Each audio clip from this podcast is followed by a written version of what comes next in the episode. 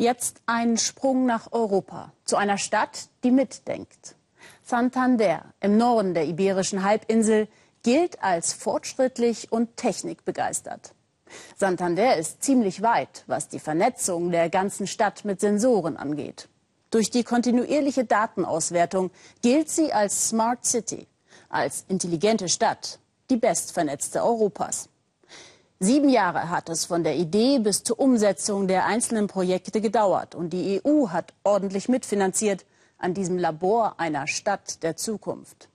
Aber was bedeutet das eigentlich konkret? Smart City, intelligente Stadt und was bringt das den Bürgern?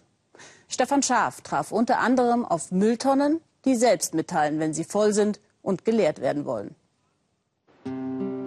Bei schönem Wetter entfaltet Santander seinen Charme. Spanier machen hier gerne Urlaub. Doch nun kommen auch die Computer-Nerds. Santander gilt als die am besten vernetzte Stadt Europas.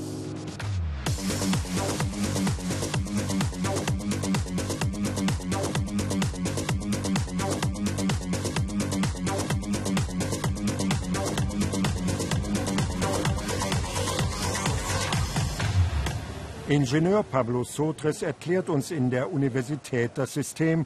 Täglich werden etwa 150.000 Daten aus mehr als 20.000 Sensoren verarbeitet, die überall in der Stadt verteilt sind. Seit 2010 verwirklicht Santander diese Vernetzung und ist damit weltweit führend. Wozu das gut sein kann, zeigen uns Pablo und seine Kollegin Begonia erst einmal an den Müllcontainern. Die sind nämlich intelligent und melden sich selbstständig, wenn sie geleert werden müssen. Solche Sensoren machen es möglich. Sie sind im Inneren der Tonne angebracht. Vom Sensor wird die Information an diese Antennen weitergeleitet und von dort dann ins Kontrollzentrum. Wenn die Mülltonne erst einmal richtig voll ist, wird diese Meldung automatisch weitergeleitet, bis sie in der Zentrale der städtischen Müllabfuhr landet. Dort können die Routen ökonomisch geplant und nur noch die vollen Container angefahren werden. Jeder Müllwagen ist ebenfalls mit einem Sensor und einem Tablet ausgestattet.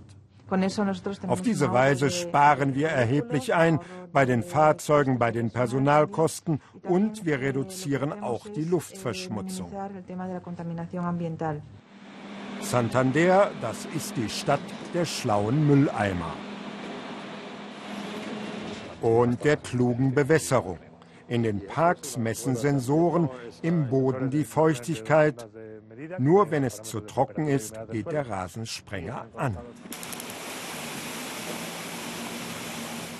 Getestet werden auch Laternen, die sich abschalten, wenn niemand vorbeiläuft. Bis zu 80 Prozent der Stromkosten kann die Stadt so sparen. Begonnen hat die Technikrevolution natürlich beim Verkehr. In den Straßen der engen Altstadt melden hunderte Sensoren, wie es um die Parkplatzsituation bestellt ist.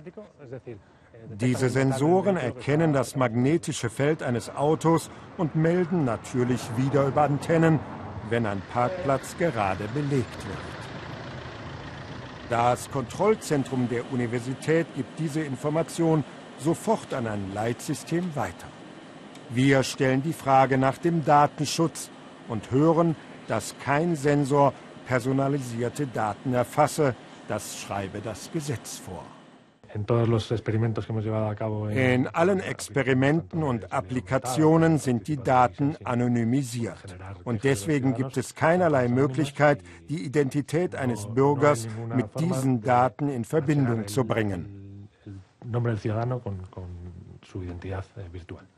Im Rathaus treibt Bürgermeister Della Serna die Vernetzung seiner Stadt voran.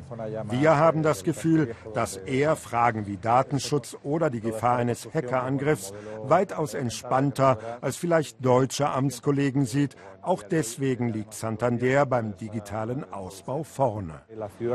Natürlich müssen wir die persönlichen Daten schützen, aber ohne dass wir dabei den Informationsfluss einschränken, Meiner Meinung nach wird die Stadt, die sich am wenigsten restriktiv verhält, langfristig die konkurrenzfähigste sein.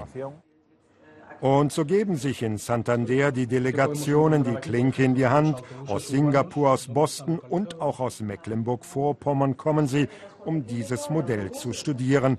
In Deutschland gibt es Smart Cities, allenfalls als Konzept.